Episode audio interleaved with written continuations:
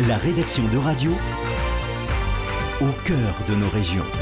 À Nantes, Maya Chanietsky de l'Académie Radio. Cette connaissance change avec le temps. De nouvelles sources sont dépouillées, de nouveaux points de vue sont ouverts, de nouvelles questions sont posées. Le 10 mai marque la journée nationale des mémoires de la traite, de l'esclavage et de leur abolition.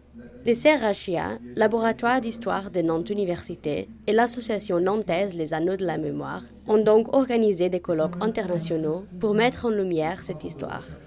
Antonio Jaume Dominguez, maître de conférences en histoire moderne à Nantes Université, explique quel a été le rôle de Nantes dans la traite des esclaves. Nantes arrive dans la traite atlantique, la deuxième moitié du XVIIIe siècle. Et on sait, parce qu'il y a des chercheurs qui l'ont fait, et donc d'où l'intérêt de ce colloque, dès les années 1985, on avait beaucoup de documentation qui étaient des registres. Donc on s'est rendu compte que Nantes était le premier port en termes de chiffres négriers français. Il y a tout un tas d'industries et d'économies qui sont liées au passé colonial. Par exemple, le fait que le sucre se soit installé à Nantes, c'était lié à Saint-Domingue.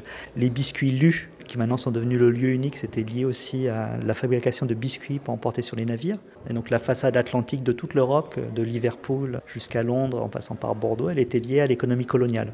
L'éducation est quelque chose d'essentiel pour garantir que tous les gens comprennent le rôle de l'Europe dans l'esclavage. Bernard Michon, directeur adjoint du Centre de recherche en histoire internationale et atlantique, dévoile comment cette histoire est enseignée en France. En France, on a la loi qui est la loi dite Taubira. Cette loi, elle reconnaît la traite et l'esclavage pratiqués par la France comme des crimes contre l'humanité.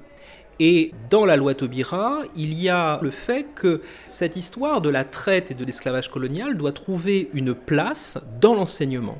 Mais ça veut dire aussi qu'il faut faire attention. On voit bien que à chaque révision des programmes scolaires, les aspects liés à la traite et à l'esclavage colonial retrouvaient une place relativement faible et surtout une place qui n'incluait pas la place que la France avait occupée dans cette histoire. Mais est-ce que l'Europe devrait faire plus ensemble pour sensibiliser les gens sur l'esclavage, Anthony Jaume Dominguez, expert sur l'histoire moderne, donne son avis.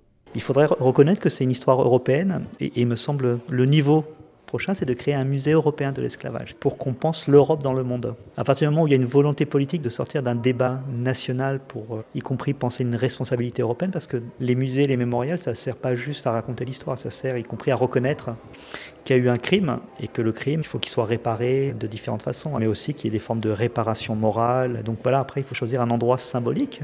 Et il y a plein d'endroits, parce qu'il y a déjà des musées qui existent à Liverpool ou ailleurs, qui peuvent ensuite devenir des musées européens. La rédaction de radio vous a présenté En Région. Tous les podcasts de la rédaction sont à retrouver dès maintenant sur euradio.fr.